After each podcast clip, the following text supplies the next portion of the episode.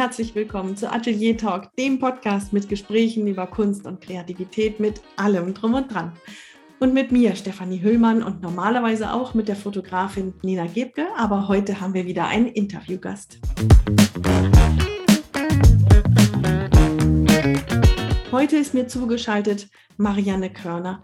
Marianne hat eine ganz besondere Einstellung zur Kreativität, finde ich. Marianne sieht sie in den Menschen und versucht sie zu unterstützen und versucht die Kreativität in die Welt hinauszubringen. Dass sie dabei unheimlich mitreißend ist und unheimlich viel Spaß daran hat und wahrscheinlich auch selber ganz viel Energie daraus zieht. Ich glaube, das hört man in dem Gespräch. Mir hat es ganz viel Spaß gemacht.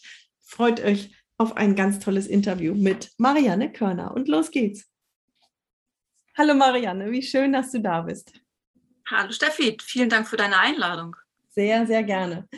Marianne, du bist eine Powerfrau, die schon so viele verschiedene Sachen gemacht hat. Und ich glaube, durch dein Leben, wenn ich das so beobachte, zieht sich die Kreativität ähm, von vielleicht Anfang an bis jetzt. Nimm uns doch mal mit in die Anfänge. Warst du schon das Creative Child von Anfang an? Ja, total. Also ich war das, ich glaube, ich war das fantasievollste Kind, äh, was meine Eltern hatten. Ich habe noch zwei Schwestern, aber ich war, glaube ich, immer diejenige, die äh, verrückte Sachen gemacht hat und auch verrückte Ideen hatte und immer sich irgendwie auch komplett alleine beschäftigen konnte. Also ich brauchte nie irgendjemanden, der sich um mich kümmerte, sondern ich war einfach immer, ich war immer draußen. Das war auch so die Zeit, wo du einfach noch draußen spielen konntest und ich hatte immer Freundinnen und wir haben tausend Sachen gespielt und ich habe immer die Zeit vergessen. Bis ich zu Hause war, das hat gedauert. Ja, ich war schon immer mega, mega kreativ und ähm, auch in der Schule ähm, ich hatte allerdings nur ein einziges Lieblingsfach und das war Deutsch, weil da durften wir Aufsätze schreiben und da durfte ich dann mir auch so die verrücktesten Geschichten ausdenken und ähm, insofern auch da, ähm, ja, das, damit fing es eigentlich an. Also es fing im Grunde genommen schon in der Kindheit an, genau wie du sagst, so als äh, Creative Child, ohne dass ich damals wusste, ich bin ein Creative Child, weil ich fand mich ja ganz normal. Und deine Familie, war das eine, eine Künstler-Schriftsteller-Familie oder waren das, äh, ja, wurde das ja, schon an, in deinen Genen sozusagen angelegt? Also ich würde mal sagen, ich habe von meinem Vater, äh, der ist Tischler und äh, sein Vater war auch Tischler und der davor auch. Also im Grunde genommen, das war so eine Tischlergeneration. Und wenn ich jetzt mal so richtig überlege, dann wäre ich eigentlich auch das Kind gewesen, was Tischlerin geworden wäre. Aber zu meiner Zeit war das halt so ein totaler Männerberuf. Und deswegen bin ich nicht Tischlerin geworden. Aber das wäre für mich sicherlich ein Beruf gewesen, wo ich mich ähm, kreativ hätte austoben können. Aber das war halt so Mädchen, ähm, Mädchen und Tischlerei, das, das ging irgendwie nicht. Das passte nicht, ja. Welchen Weg hast du dann stattdessen? Eingeschlagen? Also da ich ja auch dann in Deutsch und in den Aufsätzen solchen Spaß hatte, dachte ich eigentlich, ich gehe so in den Bereich äh, Schriftstellerin.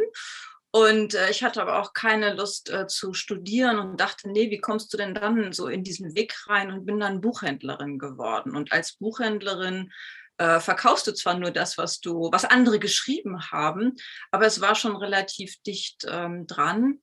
Und ähm, dann äh, bin ich äh, über den Beruf der Buchhändlerin äh, und meiner großen Liebe nach Hamburg, äh, wollte ich dann unbedingt, unbedingt gehen ähm, und habe dann hier in einem Großbuchhandel äh, meine Ausbildung gemacht und äh, habe dann dort angefangen, auf internationale Ausstellungen zu fahren, um dort Bücher zu verkaufen. Also damals gab es halt noch äh, den Ostblock und deutsche Bücher, also westdeutsche Bücher. Und ähm, das war dann eben so dass der Schwerpunkt, dass wir dann diese westdeutschen Bücher dort vorgestellt haben.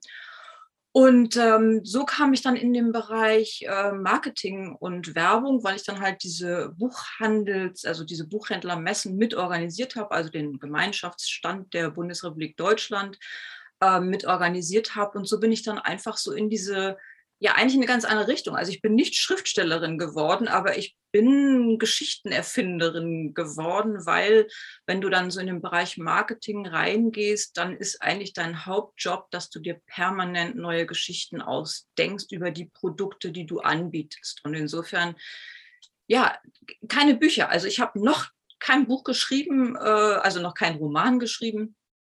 Aber wer weiß, vielleicht mache ich das auch irgendwann nochmal.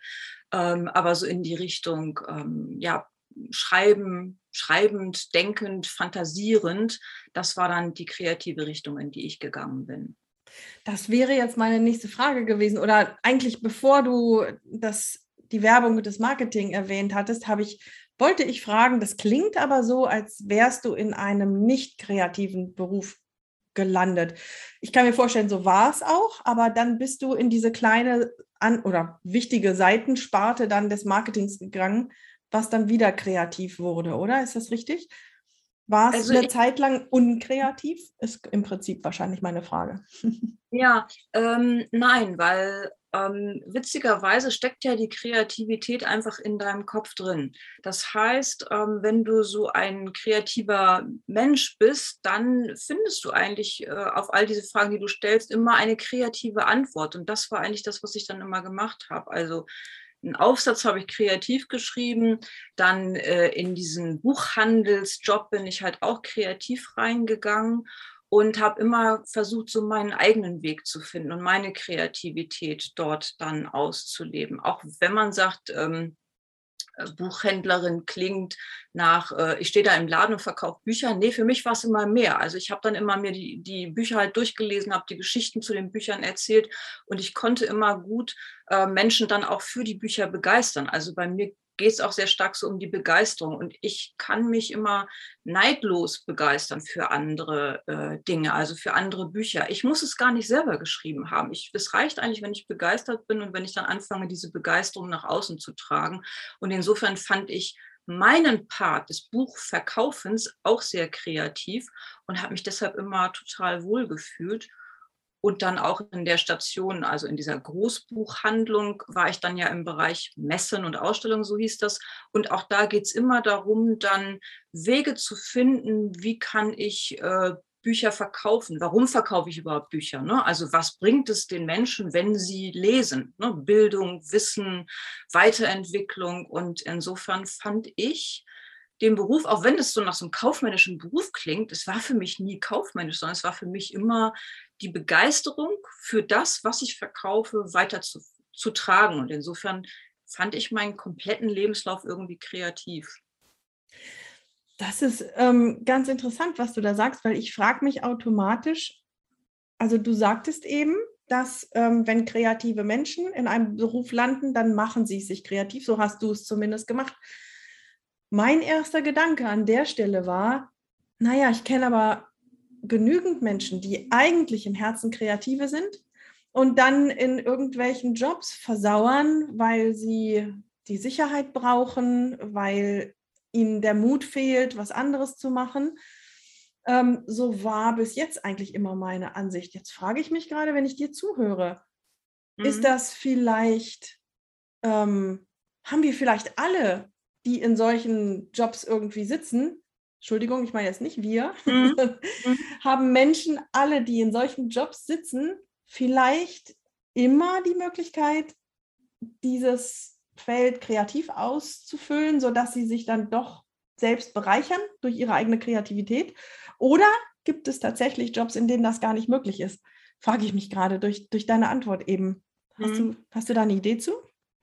Also aus meiner Sicht liegt die Kreativität wirklich in dir und in deinem Kopf. Und wenn du ein fantasievoller Mensch äh, bist und dich positiv mit den Sachen beschäftigst, glaube ich schon, dass du in jedem Beruf deinen eigenen Weg, deinen eigenen Stil finden kannst. Du musst dich nur abnabeln von dem Umfeld. Also ich schätze jetzt mal, wenn ich bei Aldi Verkäuferin geworden wäre, nur mal so, ähm, hätte ich auch da mein kreatives Feld gehabt und hätte auch da gesagt, okay, dann unterhalte ich mich mit den Kunden. Äh, ich weiß nicht, ob all die Verkäufer das dürfen, ähm, aber ich finde meinen kreativen Weg, meinen Job gut zu finden. Und das ist auch, glaube ich, etwas, was mich dann auch unterschieden hat von vielen anderen und was mich dann auch so auf diese Führungsschiene gebracht hat, weil während alle anderen so in der Küche zusammenstanden und darüber gemauschelt haben, wie blöd jetzt der Chef ist, äh, hat es mich immer nicht interessiert, sondern ich habe dann immer versucht, ähm, meine Lust an der Arbeit zu leben. Und ich,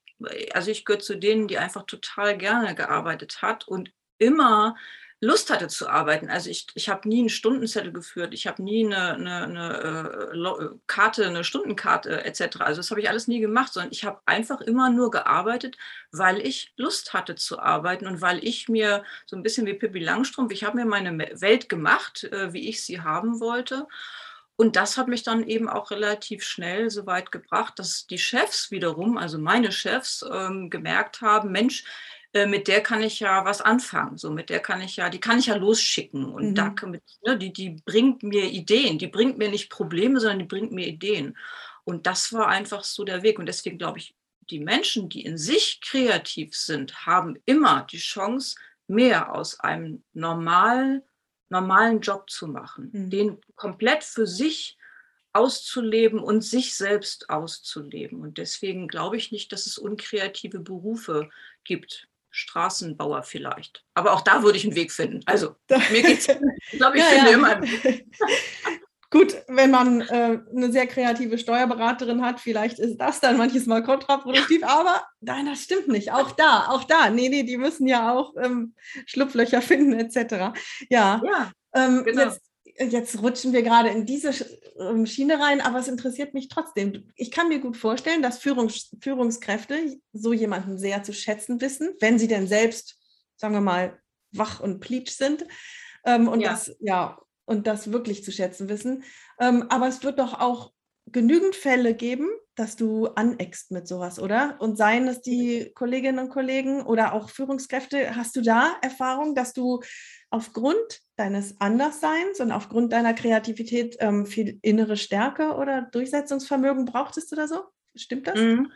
Also ich habe total gelitten unter meinem Anderssein, immer wieder zwischendurch, weil wenn du also bei mir war es immer so, ich habe immer gedacht, die anderen sind besser. Also ich habe gar nicht über das Wort ich bin anders nachgedacht. Ich habe immer gedacht, die anderen sind besser. Und vielleicht hat mich das auch angetrieben, dann eben noch mehr zu machen. Und ja, du eckst an, aber dann kam wieder so dieser Selbstschutz, dieses Ich will es aber gut haben. Und insofern, ja, man eckt an, also insbesondere, wenn ich jetzt an meine Zeit in einem großen deutschen Verlag nachdenke, an dem ich ganz am Anfang stand und wo nur Männer in Führungsrollen waren und ich wirklich die einzige Frau war, die dann da irgendwie mit in solchen Runden saß und in einem anderen Verlag dann zwei Frauen, die in solchen Runden saßen. Und ja, wir waren irgendwie anders. Äh, vielleicht hatten wir auch ein bisschen Welpenschutz, keine Ahnung. Aber ähm, dann irgendwann lernst und begreifst, okay, ich bin anders, aber ich bin gut, wie ich bin und ich mache jetzt hier einfach mein Ding. Und das hat mich dann für andere auch immer so ein bisschen ähm, werden lassen, so im Sinne von, ja, lass, lass sie mal machen, das wird schon gut. Wie lange hat es gedauert, bis du erkannt hast, ähm, ja, ich bin anders, aber ich bin gut? Kannst du das, das war, altersmäßig ja. tatsächlich konkret festmachen oder an das einem Ereignis? Ja, das kann ich total festmachen, weil ich hatte dann wirklich einmal so einen totalen Ausraster mit einem meiner äh, Chefs. Und äh, das war sogar erst relativ spät. Ich war, glaube ich, schon, keine Ahnung, kurz vor, kurz vor 50 vielleicht sogar. Und ich bin dann äh, total mit dem aneinander geraten. Das war tragisch. Äh, und bin dann ins Coaching gegangen das war meine erste Berührung mit, mit Coaching und ähm, da äh, erzählte ich eben auch so von meinem, äh, die anderen sind alle besser. Und dann guckte mich äh, die Trainerin an und sagte, mm -hmm, und was ist, wenn du darüber nachdenkst, dass du anders bist? Und dann dachte, das fiel mir wie Schuppen von den Augen. Weißt du, du bist immer anders und auf einmal sagt jemand, das ist doch auch okay. Und das ist dann wie so eine Art Befreiung, also wie so eine Art Erlaubnis, wie so eine Art Freiheitsschein. Und ähm, ich glaube, da erst habe ich angefangen, mich auch wohlzufühlen mit dem Anders. Vorher habe ich immer eher darunter gelitten, anders zu sein. Ich dachte wirklich immer, die anderen sind besser als ich. Und oh, das ist so komisch, ne? so, dass man solche Selbstzweifel hat. Völlig unsinnig. Ja, ich glaube, da sprichst du aber ganz, ganz vielen aus dem Herzen. Ich habe Gänsehaut gekriegt eben, als du das beschrieben hast. Ähm, bist du auch aufgrund dieses Anecken und Andersseins in, in das Coaching gegangen? Hast du da dazu lernen wollen, um besser reinzupassen? War das vielleicht sogar der ursprüngliche Gedanke? Ja, es, es war so eine Zeit, also ich war, also in meinem Job, dadurch, dass ich immer so engagiert war, habe ich dann halt eine, eine steile Karriere hingelegt. Das heißt, ich bin immer weiter nach oben gerutscht und hatte aber Führung ähm, ja, jetzt nicht keine Ausbildung zum Thema Führung, aber ich konnte immer führen, weil ich die Menschen begeistern konnte, etwas zu tun. Ähm, aber ich selbst bin dann eben auch zu kurz gekommen, indem ich dann ähm, immer so diese Selbstzweifel hatte.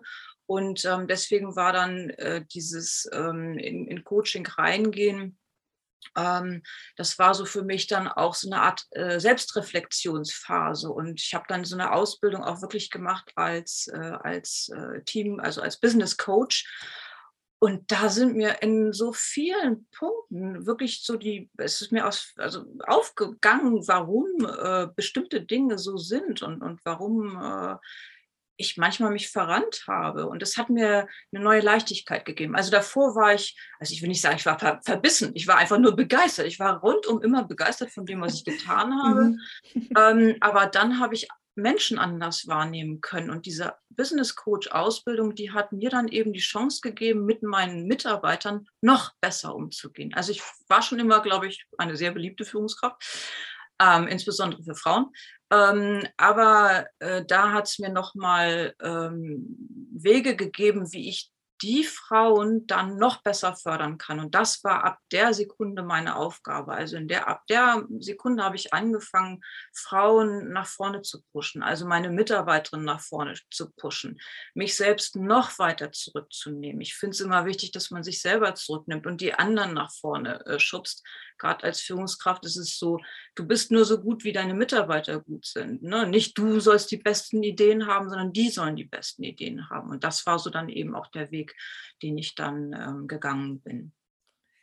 Das heißt, du hast da deine Skills ähm, als Führungskraft ausgebaut und erweitert und, und, vielleicht irgendwie umgekrempelt, vielleicht nicht 180 Grad, ähm, aber da hast du offenbar deutlich dazugelernt. Was hat es dir denn über dich oder was hat es konkret bei dir geändert, zu begreifen, dass du anders und okay bist? Ähm, kannst du da auch ähnlich konkret festmachen, was sich für dich persönlich geändert hat in deinem Lebensweg, in, in deinem inneren Wohlfühlen oder was auch immer?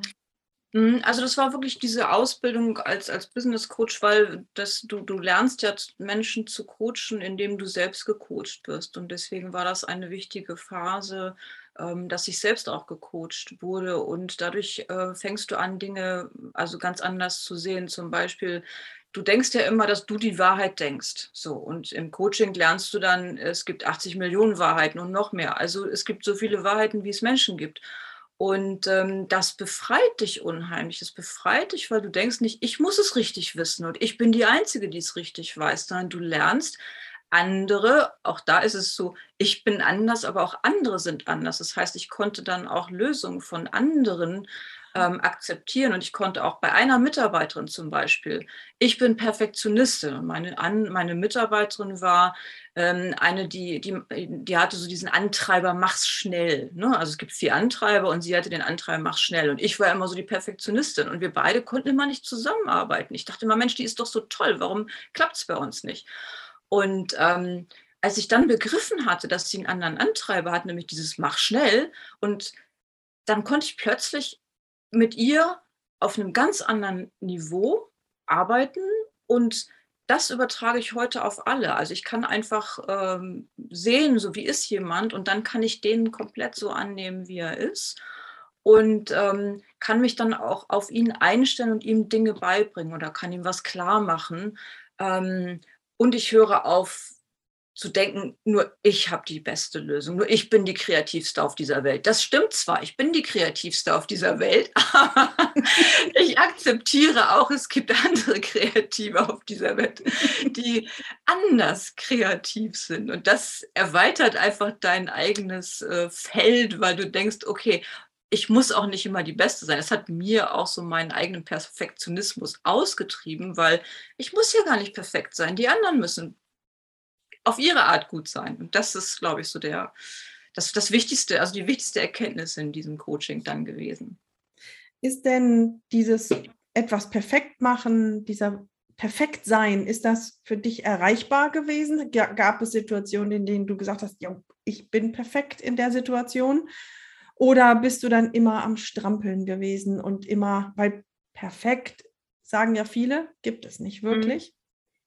Ja. Nee, ich halte es auch nicht wichtig, äh, perfekt zu sein. Also ich, ich bin unheimlich ähm, ehrgeizig und ich bin ein absoluter Ästhet. Also ich möchte ähm, genau an der Stelle arbeiten, wo ich gerade arbeite und ich möchte auch, dass es um mich herum genauso ist, wie ich das haben möchte und ich möchte auch immer ein perfektes ähm, Ergebnis abliefern. Mit perfekt meine ich aber einfach nur, es muss ästhetisch schön sein. Es muss so sein, dass ich sage, es passt zu mir. Ich ja. würde es bei mir mhm. haben wollen und ich würde es besitzen wollen und insofern mir ist schon Schönheit unheimlich wichtig. Und wenn du in der Werbung und im Marketing arbeitest, dann lernst du einfach auch an einem Wort zu feilen. Du lernst auch an einer Optik zu feilen, solange bis es gut ist.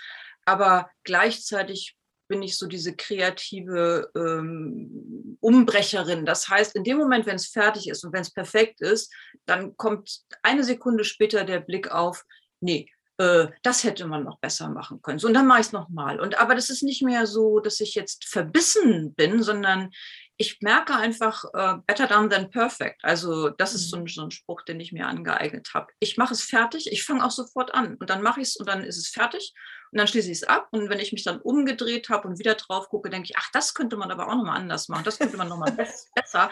Also besser klingt immer so ehrgeizig, aber es ist für mich gar nicht ehrgeizig, sondern es ist einfach so ein natürlicher Antrieb, es nochmal anders zu machen. Also die Worte besser und anders sind für mich, glaube ich, inzwischen ähm, identisch. Ich will es dann einfach nochmal anders machen und gucken, was dann dabei rauskommt. Aber das klingt wie eine super Mischung zwischen ähm, ja, es, es machen und es so gut wie möglich machen. Aber ja, du sagst zwar Perfektionismus, aber eben doch, ja, so gut wie möglich es in diesem Moment geht. Hinterher vielleicht sich ärgern, dass man das und das nicht gesehen hat, aber dann steht da schon mal was, was Gutes. Und es, du sagtest eben, ich packe es schnell an. Das ist ja was, was ich ganz oft nicht mache. Gerade bei Sachen, die schwierig sind, da eiere ich irgendwie erstmal dran rum. Ähm, und dieses schnell anpacken, das ist für mich gerade so eine, so eine Arbeits- ja, so eine, so eine Baustelle, an die ich ran möchte. Mhm, ja. ja. Du hast. Ja, es ist so, die mhm. verschiedenen Antreiber, die andere Menschen haben, von denen kann man sich dann ja auch eine Scheibe abschneiden. Also von der Mitarbeiterin, über die ich eben gesprochen habe, von der habe ich mir dann die Scheibe abgeschnitten, weil es war einfach gut, einfach anzufangen. Und dann habe ich mir die Scheibe abgeschnitten. Okay, jetzt mache ich das auch mal. Und mal gucken, was dann dabei rauskommt. Und jetzt bin ich eine Mischung aus äh, schnell loslegen und äh, gut machen und anders machen. Ja, eine gute Mischung. Du hast vorhin mal schnell nebenbei den Satz gesagt, ich war schon immer eine gute Führungskraft. Mhm. Das sind Sätze, die wir in unserer Gesellschaft nicht so häufig hören. Mhm. Und dass man zufrieden auf sich schaut und sagt, ja, da bin ich gut drin, da bin ich sogar sehr gut drin und ja, das habe ich schon immer gut gekonnt. Ähm, ich bewundere das, ich finde das toll, wie klar und ruhig und völlig überzeugt du sowas sagst. Ähm, hast du das schon immer gekonnt, dass du so ich zu glaube, dir stehst?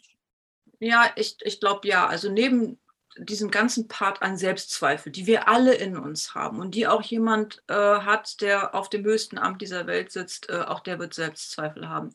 So, und insofern war es immer schon in mir, dass ich wusste, ich, ich kann Dinge gut und ähm, ich wollte es dann auch lernen. Also natürlich war irgendwann so der Moment, wo ich dann Führungskraft wurde und dann habe ich mich damit auch beschäftigt, habe Bücher gelesen. Als Buchhändlerin, keine Frage, man liest erstmal Bücher. Ähm, und habe dann auch immer zugehört und zugeguckt, wie andere das machen. Und ähm, habe dann eben auch immer Inspiration von anderen Menschen gehabt, die mir gesagt haben, guck doch mal hier, mach doch mal so. Ähm, aber ich finde es enorm wichtig, dass man ein gesundes Selbstbewusstsein hat. Gerade auch als Künstlerin brauchst du das ja auch, weil man denkt immer, das, was man macht, ist schlecht. Und deswegen finde ich es auch so wichtig, dann zu gucken, dass man in sich ruht und sagt, das ist jetzt das Beste, was ich geben konnte und ich bin gut in dem, was ich mache. Und deswegen finde ich es ganz wichtig, dass man auch von, von dem, wo man Gutes überzeugt ist, weil auch nur dann kannst du ähm, ähm, auch sagen, du bist selbstbewusst in, in, in solchen Punkten. Und mhm. ja, ich bin in vielen Punkten total selbstbewusst und äh, dann drehe ich mich um und denke, oh Gott, nee, das kann ich nicht. Also ich kann beides. Ich, ich bin beides, beides ist in mir und ich lasse es zu unterschiedlichen Zeitpunkten raus. Wenn ich in einer Sache sicher bin, sage ich, das kann ich gut. Wenn ich in einer Sache unsicher bin, sage ich aber auch, das kann ich nicht. Das weiß ich nicht und das traue ich mir jetzt auch nicht zu. Und dann muss ich immer eine Nacht haben, um darüber nachzudenken, ob ich das mir nicht, also ob ich es mir nicht doch zutrauen sollte. Und das, denke ich, ist auch äh, ein wichtiger Punkt, ja. Ja, stimmt. Dann darf ich an der Stelle ähm, auch mal verraten, dass du fast eine Nacht brauchtest zu überlegen, ob du ein Interview kannst. Ja, genau. Ja, was bestimmt jeder, der dir gerade zuhört, das kaum glauben kann. Ja, jetzt haben wir, jetzt haben wir ein bisschen dich kennengelernt, ein bisschen in dich reinschauen können und ganz spannende Sachen erfahren. Ähm, und bevor wir jetzt in die Gegenwart kommen, ich habe ja auch vorher ein bisschen gestöbert auf deiner Webseite. Erzähl mir doch bitte mal von deinen Tanten, die eine so wichtige Rolle in deinem Leben gespielt haben. Ja, natürlich. Also ähm, ich habe zwei, äh, zwei Tanten. Die eine ist ins Ausland gegangen, die hat einen Holländer geheiratet. Und ähm, das war für mich etwas, wo ich gedacht habe, boah, es gibt eine Welt außerhalb meines kleinen Ortes Landesbergen, in dem ich aufgewachsen bin. Und oh, das gibt ja noch viel mehr auf dieser Welt. Und das hat dann so diesen, äh, oh, ich, ich möchte auch in die Welt, ich, ich möchte die Welt erobern. Und dann hatte ich eine andere Tante, die äh, hatte noch einen anderen Wohnort und ist dann immer mal wieder dahin gefahren nach Bremerhaven. Also das war für mich auch die Welt. Ne? Also mhm. Landesbergen ist wirklich ganz klein und Bremerhaven war auch schon die Welt. Und dann kam sie immer zurück und hatte A, Süßigkeiten dabei, was ich klasse fand. Und B, sie kam mit dem Zug und sie war selbstständig und als Frau äh, machte sie selbstständige Reisen ich muss sagen, ich bin in den 60ern geboren und da hatten Frauen äh, bestimmte Rollen. Und äh, diese beiden Frauen haben mir einfach gezeigt, es gibt eine Welt da draußen und die möchte ich auch kennenlernen und da möchte ich auch hin. Ich will raus. Und ähm, das war, glaube ich, auch so der Punkt, warum ich relativ früh dann auch ausgezogen bin, ich glaube mit 19, äh, ausgezogen bin, weil ich wollte in die Welt, ich wollte mal raus, ich wollte mal was sehen, was erleben und ähm, mich weiterentwickeln. Und diese beiden Frauen haben mir einfach gezeigt, okay, Frauen können auch ähm, rausfahren, also rausgehen aus, äh, aus dem Alltag, den sie haben und ähm, einfach dann ähm, ja, Neues kennenlernen, andere Dinge kennenlernen sag mal, solche Vorbilder, wie wichtig, wie wichtig sind die? Du hattest eben gesagt, gerade Künstlerinnen und Künstler brauchen diese Überzeugung, dass das, was sie machen, gut ist, dass, dass, es, dass es das ist, was zu ihnen passt und ähm, aus ihnen herauskommt und dass es auch gut ist für die Welt. Ähm, und man hat so oft diese, diesen Eindruck mh, hm, oder diesen Anspruch, das muss alles aus mir kommen und ich muss selber hinter mir stehen und ich muss es schaffen, dass ich das gut finde und auch nach außen gut vertrete. Ich bin am Zweifeln, ob das überhaupt geht. Und wenn ich jetzt höre, dass du solche Vorbilder hast, äh, was ist dein, dein Gedanke zu Vorbildern? Braucht man sie oder vielleicht geht es überhaupt ohne? Oder ja. Mhm. Also ich denke schon, dass es ähm, Vorbilder braucht für bestimmte Fragen, die man im Leben hat. Aber die Fragen begegnen einem und dann begegnen einem auch für eine kurze Zeit genau die Vorbilder. Weil wenn du dich mit einer Frage beschäftigst, dann wirst du irgendjemanden sehen und da sagst du, okay, ah, das ist eine interessante Technik, das muss ich auch mal machen. Also als ich das erste Mal auf Facebook live ging, da gab es eine Amerikanerin, die hat gesagt, eine drei Sekunden Rede. Das heißt, du zählst einfach von drei auf eins runter und dann gehst du live. Und das habe ich gemacht und das war dann für mich einfach ein Vorbild. Ne? Also ich habe etwas gelernt, was ich nicht konnte und dann gucke ich, wer kann das und ähm, dann mache ich das dem nach. Aber ansonsten muss ich sagen, ähm, das liegt ja alles in uns drin und ich glaube, dass es wichtig ist, sich selbst äh, ernst zu nehmen und das äh, rauszugeben, was in dir drin ist, weil ich sehe auch so viel, ähm, die sagen, so jetzt muss ich erstmal fünf Bücher lesen und ich muss fünf Kurse machen, um irgendetwas zu lernen. Mhm. Ähm, aber letztendlich bist du nur glaubwürdig, wenn du einfach anfängst zu tun. Und beim Tun lernst du die Dinge, ähm, die du tust. So, und mhm. dann kommt wieder irgendjemand um die Ecke und sagt einen Satz und auf einmal sagst du, bling, das ist genau das, was ich jetzt hören musste. Also das ist jetzt meine Erlaubnis, anders sein zu dürfen. Das ist meine Erlaubnis, mir das zuzutrauen, das zu können. Und oft sagt nur irgendjemand irgendeinen Satz ähm, und das reicht schon aus, um uns das Selbstvertrauen zu, zu geben. Ja, oder so ein Kronleuchter. Ja, mhm. aber manchmal einfach nur so für, für eine Sache, die man äh, braucht. Mhm. Ich glaube, ich habe sonst keine großen Vorbilder, äh, nach denen ich mich ausrichte. Mhm. Bist du heute kreativ, heutzutage? Ja, aber ganz anders, als ich es ursprünglich dachte zu sein. Also ich dachte irgendwann so, ich muss jetzt, also ich bin kreativ, indem ich auch handwerke. Also mein Vater, wie gesagt, der ist ja Tischler und ich bin dann so in den Bereich Stoff und Textil und so weiter gegangen ähm, und habe das auch viele Jahre gemacht und das war meine Kreativität. Das heißt, ich habe mich auch ausgedrückt, indem ich dann ähm, äh, da mit Materialien gearbeitet, ha, gearbeitet habe. Aber in Wirklichkeit liegt meine Kreativität komplett woanders, nämlich darin, ähm, kreativ auf andere zu schauen und zu gucken, ähm, was was, was, was macht sie da? Warum macht sie das? Und äh, wie erklärt sie das? Also ich bin, glaube ich, eher so jemand, der äh, andere Menschen begleitet. Und das ist meine Form von Kreativität. Ich gucke auf irgendeine Website und denke, warum hat sie das da so und so geschrieben? Warum macht sie nicht das und das? Und ich glaube, meine Kreativität ist heute eher visuell und andere sehen und andere fördern. Das ist meine Form von Kreativität und nicht mehr, ich muss es selber machen. Also ich, ich muss das nicht tun, sondern ich muss einfach gucken, wem könnte ich nochmal sagen, wie er das und das machen könnte. Ne? Also so dieses äh, kreatives Sehen und Empfinden, das ist eigentlich mehr so meine Form von Kreativität. Und die Kreativität ist dir ja nun auch sehr, sehr wichtig. Du Mhm. Hast, bist du der Meinung, dass jeder Mensch kreativ ist oder glaubst du, es gibt Menschen, die gar nicht kreativ sind oder kaum?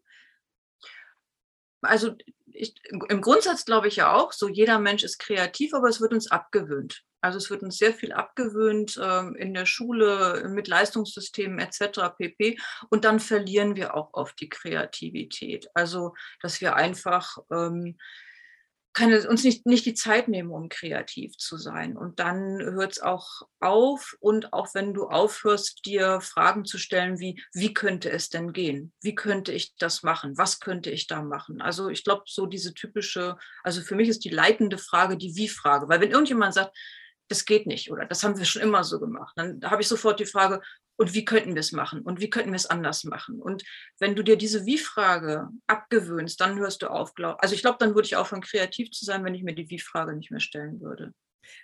Was für Folgen hat es denn? Ich meine, es kann uns doch egal sein, wenn viele Menschen nicht mehr so kreativ sind. Ähm, die Gesellschaft funktioniert ja dann, ne? alle, alle laufen dann ganz gut in den Spuren, in denen sie laufen sollen, weil wenn man zu kreativ ist, dann bricht man ja auch mal aus aus der Spur.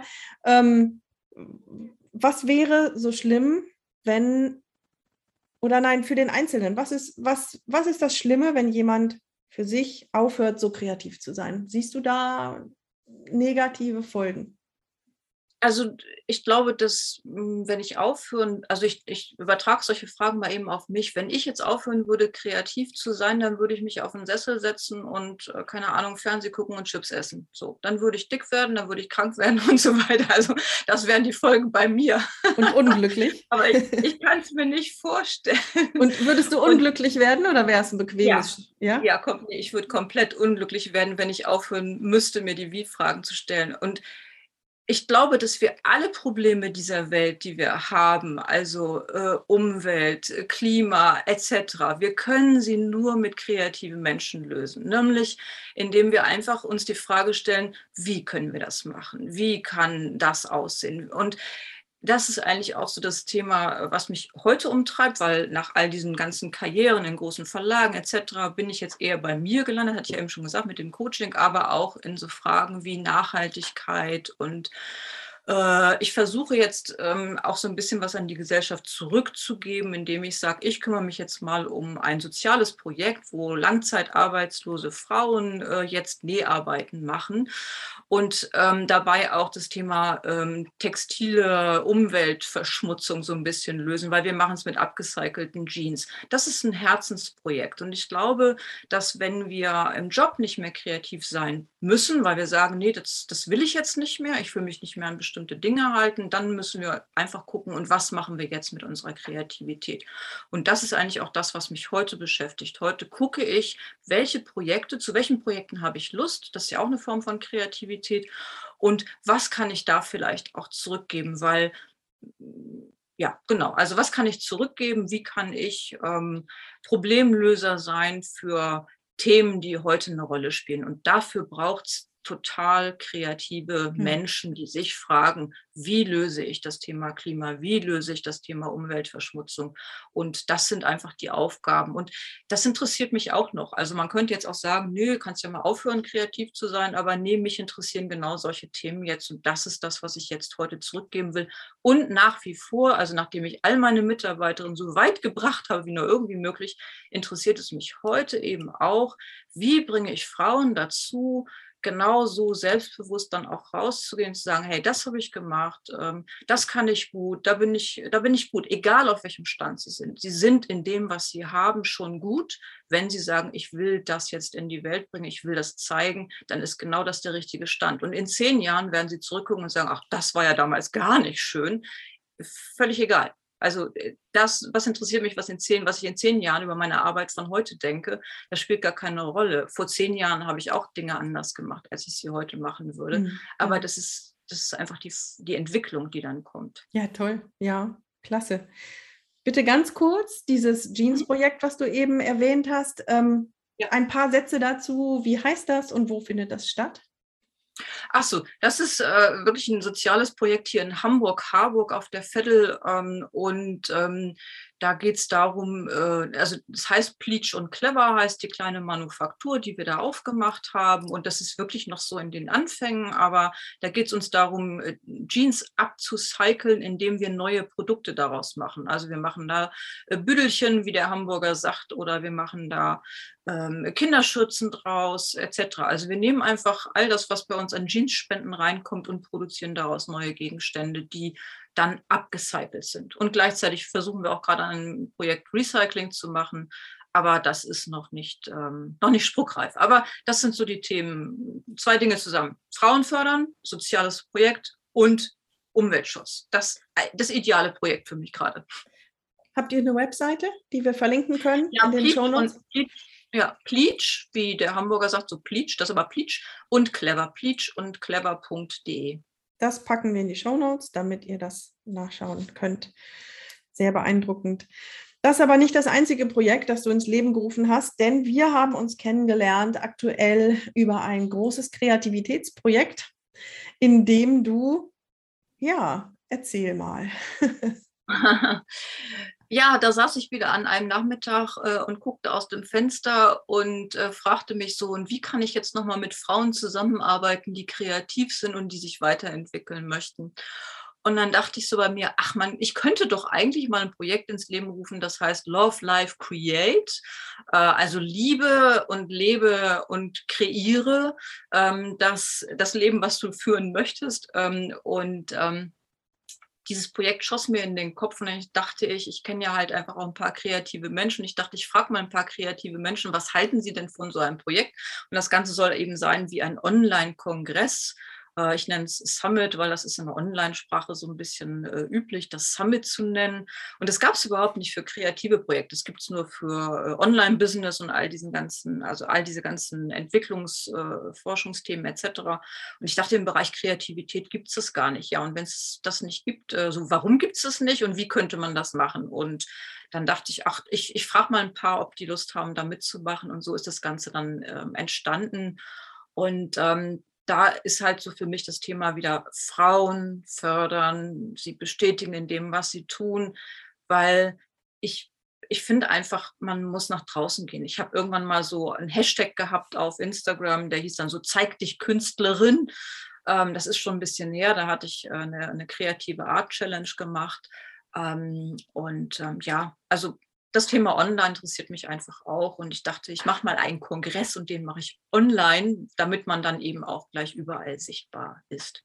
Mhm, und zeitlich unabhängig ist, genau. Und ähm, da sind jetzt, wenn ich mich nicht irre, 20 Künstlerinnen und Künstler plus dir, deiner Person, also 21 Frauen zusammengekommen, die anderen, wahrscheinlich nicht nur Frauen, ähm, ihre Techniken, Ideen, kreativen Abläufe, Werkzeuge, alles äh, vorstellen. Ist das richtig? Ja, bis auf den einen Punkt, dass es wirklich nur Frauen sind, die bisher dabei sind. Äh, also erstens, ich hatte auch nach Männern gesucht und habe auch einen Instagram-Post gemacht, hey, kreative Männer. Es hat sich keiner gemeldet, wollte keiner. Ich weiß nicht, sind die nicht kreativ? Doch, sind sie doch. Es hat sich aber keiner gemeldet. So, äh, und Anmeldung habe ich bisher auch nur von Frauen. Dann habe ich irgendwann gesagt, okay, dann mache ich das Ganze jetzt für Frauen, von Frauen. und die Männer kommen dann bestimmt irgendwann dazu. Bestimmt. Erzähl uns kurz, wann fängt das an? Wie lange geht das? Wie kann man sich anmelden? Ja, also das geht über vier Tage und es beginnt am 5. Oktober und äh, geht vier Tage. Äh, da gibt es dann halt diese ganzen Workshops, Interviews und Anleitungen. Ähm, und äh, dann kann man halt vier Tage dabei sein. Aber es gibt auch eine Langzeitvariante, die heißt dann, du kannst es bis zum Jahresende dir alles angucken. Also musst dich nicht durch 20 Workshops hecheln in vier Tagen, sondern kannst dir einfach Zeit lassen und kannst es dann bis zum Ende des Jahres angucken. Und es ist dann eben auch ähm, ähm, ja, also erstens, die Summit ist auch mit den Künstlerinnen und auch den Teilnehmenden, die auch abends immer alle dabei sind. Das habe ich eben gar nicht gesagt. Also es gibt die Workshops, aber ich möchte auch immer so etwas interaktiv haben. Das heißt, am Abend kommen dann die Referentinnen des Tages rein und stehen dann auch für Fragen und Gespräche zur Verfügung. Und bei der Langzeitvariante habe ich dann eben auch gesagt, okay, und da bin ich auch dabei ähm, und gebe dann eben auch nochmal Feedback, wenn jemand auch für sich was haben möchte. Also insofern, ich kann ja immer nicht anders. Ich bilde mir ja einfach immer eine Meinung, wenn ich irgendwas sehe. Und dann werde ich einfach auch mal so Feedback geben, ähm, so im Sinne von, hey, mach doch mal das auf deiner Website. Nicht als, äh, das solltest du jetzt tun, damit du erfolgreich bist, sondern einfach als kreativen Gedanken. Also was ich äußern kann, sind immer nur kreative Gedanken und die lösen beim anderen etwas aus oder sie lösen nichts aus. Und wenn sie nichts auslösen, dann ist es der falsche Gedanke. Dann sollte es auch niemand tun. Also ich mache kein, ich gebe keine Ratschläge, weil Ratschläge sind auch immer Schläge, sondern ich sage einfach, was ist mein Gedanke? Und den kann der andere annehmen oder er kann sagen, nee, mein, das hat jetzt nichts mit mir zu tun. Also lass mal stecken und dann lasse ich das auch ohne Probleme ähm, wieder sein. Mhm. Die Webseite, wo kann man sich anmelden? Ja, ähm, auf zwei Wegen, also über meinen Namen mariannekörner.de oder eben die drei Begriffe love-live-create.de am einfachsten mariannekörner.de, das viel einfacher einzugeben, als jetzt mit den Bindestrichen zu arbeiten. Jetzt organisierst du dieses Summit. Du hast ja. das ähm, Projekt mit den Frauen und der Jeans. Du hast auch ein Leben, das heißt, ähm, du musst auch mal einkaufen und auch mal Überweisungen machen. Du musst auch sicherlich schlafen und essen. Ähm, ich schätze mal, du hast eine Familie, die dich sehr stark unterstützt in dem, was du tust. Ist das richtig? Ja, ich habe äh, Gott sei Dank einen kochenden Ehemann. Das ist sein Hobby. Mein Hobby ist ja, ich lasse meinen kreativen Kopf hier rumschwirren und denke mir irgendwelche Geschichten aus. Und sein Hobby ist Gott sei Dank das Kochen. Und das ist schon sehr früh passiert bei uns. Ähm, und dann, das ist, das ist mein größtes Glück, was ich überhaupt habe. Das heißt, ich konnte immer arbeiten ohne Ende, weil er hat, er kocht, er geht auch einkaufen und er macht das alles äh, und kommt dann immer um die Ecke. Und wenn ich hier an meinem Schreibtisch sitze, dann kommt er manchmal und lässt mich irgendwelche Löffel probieren und dann äh, lobe ich ihn, weil sein Essen ist einfach das Beste, was es gibt auf der Welt. Und insofern, ich muss mich um vieles äh, nicht äh, kümmern, wo sich andere ähm, ja, kümmern müssen. Was aber auch bestimmt toll ist, weil Kochen ist bestimmt mega kreativ, aber ich habe es für mich einfach als Hobby ausgeschlossen, weil zwei in der Familie, die kochen, das macht keinen Sinn. Das sind auch echt tolle Zustände. Ähm, ich musste eben ganz kurz weghören, sonst wäre ich beinahe neidisch geworden. Jetzt sind ja andere Alltagsabläufe manchmal ein bisschen anders zwischen Kind und Kegel und Einkauf und Kochen und und Berufstätigkeit und so weiter. Hast du mal so schnell aus dem Handgelenk ein paar Tipps, wie man vielleicht doch noch mal hier oder da ein bisschen für sich Kreativität einbauen kann? Ja, das Allerwichtigste, das ist ein Morgenritual, was ich habe. Und das ist innerhalb von sieben bis zehn Minuten erledigt. Ich setze mich wirklich morgens oft hin ähm, direkt nach dem Aufstehen, also das heißt, ich koche mir Kaffee und dann setze ich mich hin und habe einen Kalender und da trage ich einfach sieben kreative Gedanken rein. Und zwar manchmal eine Frage, die mich beschäftigt. So, wie könnte ich das und das machen? Was könnte ich da und da tun? Oder wie, äh, wie könnte ich den Garten gestalten? Oder äh, wie könnte ich schneller sauber machen oder so? Und dann setze ich mich einfach hin und habe jeden Morgen einfach so zehn Ideen. Ne? Oder wenn ich über so einen Namen nachdenke, wie Love Life Create, dann setze ich mich hin äh, und äh, der ist ja nicht sofort da. Das heißt, dann stelle ich mir drei Tage lang oder vier Tage lang immer, immer wieder die Frage, wie könnte das heißen? Und dann kommen einfach, dann schreibe ich einfach nur auf. Und das ist ein, ein Kalender, äh, den ich habe, der ist äh, sehr dick. Ähm, und da kommt es einfach immer rein. Und ähm, das ist, glaube ich, der beste Tipp. Einfach jeden, wie so eine Art Routine, jeden Morgen zehn Minuten über irgendeine Frage nachdenken und alles aufschreiben, was einem so in den Kopf kommt. Das ist so mein Megatipp. Lass mich das nochmal versuchen ähm, zu verstehen. Du sagtest, sieben Fragen aufzuschreiben, aber nicht jeden Tag sieben Fragen, sondern jeden Tag über diese Fragen nachdenken. Aber wo kommen die sieben Fragen her? Für jeden Tag eine ähm, Frage? Habe ich, hab ich die gesagt? Entschuldigung, das ist natürlich totaler Quatsch. Also ich meinte sieben Tage die Woche. Okay, vielleicht habe ich es äh, auch falsch Tag. verstanden. Ja, je, also ich mache mir einfach jeden Tag ähm, sieben Minuten. Genau, ah. sorry. Also jetzt ah, das ist mein, nein, ich habe es, genau. glaube ich, falsch verstanden. Es waren die sieben Minuten, genau. Mhm. Ja, sieben bis zehn Minuten und nur diese sieben bis zehn Minuten einfach alles aufschreiben, was dir in den Kopf kommt. Das können manchmal nur drei Stichworte sein, es können aber dann auch mal zehn oder 15 Sachen sein und einfach nur diese sieben bis zehn Minuten sich zu nehmen, weil dadurch entsteht eine Routine, die du schaffen kannst. Wenn ich jetzt sagen würde, mach dir jeden Morgen eine Stunde Gedanken, dann würdest du am dritten Tag sagen, nee, habe ich jetzt keine Lust zu. Das heißt, das Ziel muss ganz klein sein. Das kleinste Ziel ist sieben bis zehn Minuten beim Kaffee trinken, jeden mhm. Morgen einmal Ideen aufschreiben für irgendeine Frage, die du hast. Und die Frage, schreibst du die auf, bevor du dich hinsetzt? Nee, ähm, oft äh, denke ich, also manchmal denke ich schon am Tag, ach, mal, ich könnte ja mal darüber nachdenken, wie nenne ich jetzt dieses Summit? So, dann schreibe ich mir nur ein Stichwort, Name der Summit auf jetzt geht gerade meine Stimme weg, ähm, Name des Summit aufschreiben und dann ähm, schreibe ich das auf. Und wenn ich, während ich dann im kreativen Prozess bin, fällt mir oft schon wieder ein, was könnte ich denn morgen mal beantworten? Dann trage ich, trage ich mir die Frage da ein. Mhm. Ähm, manchmal setze ich mich aber auch einfach nur hin und schreibe einfach sieben bis zehn Minuten irgendwas auf, was mir einfällt. Mhm. Ähm, einfach so mal, und das ist so, reinkommen ins Ideen sprudeln lassen. Und wenn du das kontinuierlich über Jahre machst, dann hast du irgendwann mal eine Riesensammlung an Ideen, die du gar nicht alle umsetzen kannst, aber dann gewöhnst du dir auch ab, zu denken, du müsstest dir die Idee umsetzen, weil das ist einfach der Vorteil dann dieser Mappe.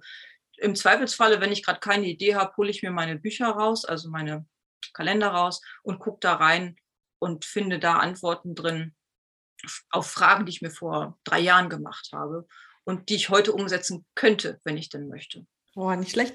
Aber das ähm, sortierst du das irgendwie, wenn du sagst, ich hole da meine Bücher raus und, und schaue nach? Ähm, oder ist das einfach ein Sammelsurium, so ein Wust an Ideen quer durcheinander und man kann einfach irgendwo aufmachen und dann findet man irgendwas? Oder hast du das irgendwie sortiert? Nee, das Gute ist, das Ganze ist auch ein Filter. Das heißt, die Ideen, die dir immer wieder kommen, die sind es wert, umgesetzt zu werden.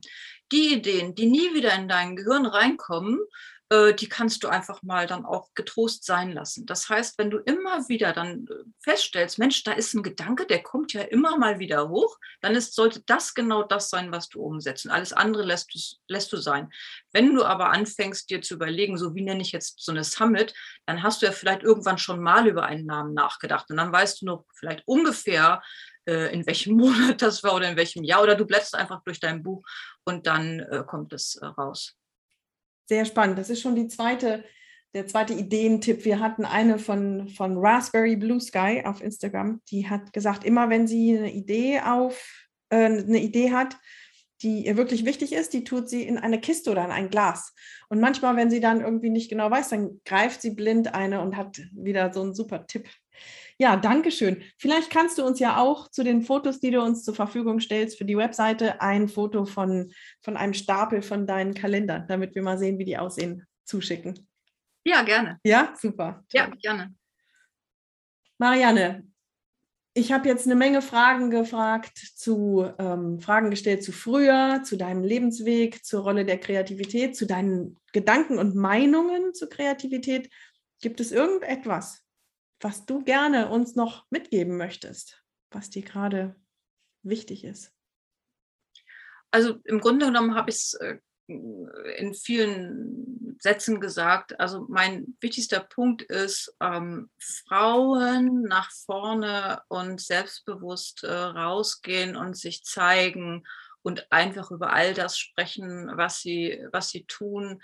Ähm, das ist, glaube ich, so das Wichtigste. Ich finde es enorm wichtig, dass äh, Frauen rausgehen und sich zeigen und ähm, auch für das einstehen, was sie machen. Und ähm, ja, das ist, glaube ich, so der wichtigste Gedanke. Dann habe ich doch noch eine letzte Frage dazu.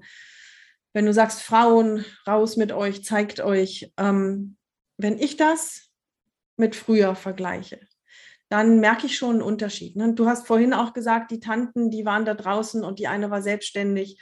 Ja, mhm. davon gibt es immer mehr und wir sind da eigentlich auf einem guten Weg. Gleichzeitig, wenn ich mir die jungen Frauen anschaue, dann raufe ich mir manches Mal die Haare, in was für Rollen die auf einmal jetzt wieder zurückfallen.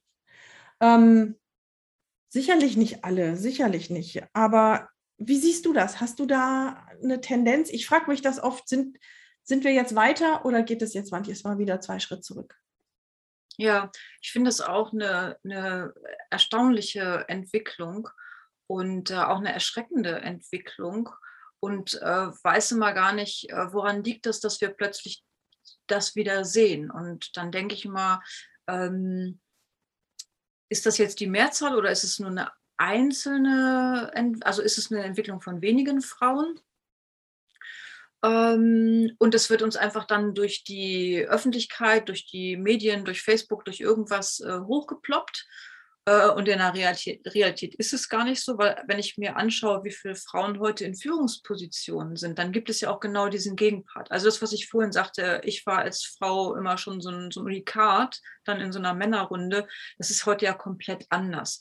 Und insofern glaube ich auch, dass, ähm, dass es da äh, eine Entwicklung von Frauen gibt. Aber gerade so im Bereich von fairer Bezahlung und auch im Bereich von äh, Künstlerinnen, die sich oft kritischer sehen, als sich männliche Künstler sehen. Tatsächlich. Ähm, äh, für die bin ich, also da stehe ich für ein. Und da denke ich, hey, lasst uns Gemeinschaften bilden, lasst uns gemeinsam vorangehen. Ähm, und insofern, da bin ich dann auch wieder so eher auf der Wie-Seite. Wie kann ich die Frauen, die sowieso von sich aus wollen, wie kann ich die fördern? Und die, die sich in die Richtung wieder Heim und Herd und also ich weiß gar nicht, ob das real ist. Also ich, ich frage mich wirklich, ist das real? Gibt es die Frauen wirklich oder wird es uns nur vorgespielt, dass es die gibt? Und in Wirklichkeit soll uns das wieder so in diese Richtung reinbringen? Keine Ahnung. Also, hm. nee. Ja, ein bisschen in die Richtung zielte meine Frage auch, weil ich tatsächlich auch nicht, nicht sicher bin, wie stark diese, diese Rückwärtsbewegung gerade ist. Aber ja, aber ähm, interessant zu, zu merken, dass äh, dich das auch irritiert. Ganz kurze Anmerkung am Rande, ähm, wo wir gerade über die Männer- und die Frauenrolle sprechen. Ich habe jetzt vor kurzem mit einer Frau gesprochen, die ist Ende 20 und die sagte, ähm, wir werden ja sicherlich einen Bundeskanzler haben demnächst. Das Wort fühlt sich ganz komisch an, sagte sie. Und ich so, wieso fühlt sich das Wort komisch an? Ja, weil es heißt doch eigentlich Bundeskanzlerin. Das ist das Normale für sie, weil sie ist Ende 20. Wir hatten 16 Jahre Angela Merkel. Seit sie sich angefangen hat, ein wenig für ähm, Politik zu interessieren, gab es dieses Wort Bundeskanzlerin und Bundeskanzler sagt sie, fühlt sich so an, als fehlt da was. Das fand ich sehr interessant. Also ehrlich gesagt ist das ja auch nicht mehr zulässig. Ne? Nach all den äh, Dingen, die es heute gibt, müsste, müsste ja unser Bundeskanzler eigentlich Bundeskanzlerin heißen. Könnte er machen, wenn er wollte, ja, das ist richtig, ja. Ja, ja. Das, ist doch ein schöner, das ist doch ein schöner Schlussgedanke für eine ja. Frauenpower-Sendung. Marianne, du sagst es, du sagtest am Anfang, du magst es gerne oder du bist gerne neidlos begeistert. Ich bin neidlos begeistert, was du alles so wuppst. Ich finde es ganz toll. Und ich finde es klasse, dass du zwischen all diesen Sachen auch noch die Zeit findest für ein Interview. Ganz herzlichen Dank. Ja, sehr, sehr gerne. Vielen, vielen Dank an dich. Wir verlinken das alles in den Show Notes. Ihr könnt Marianne finden und ich verabschiede mich. Tschüss. Tschüss. Das war wirklich ein spannendes Gespräch.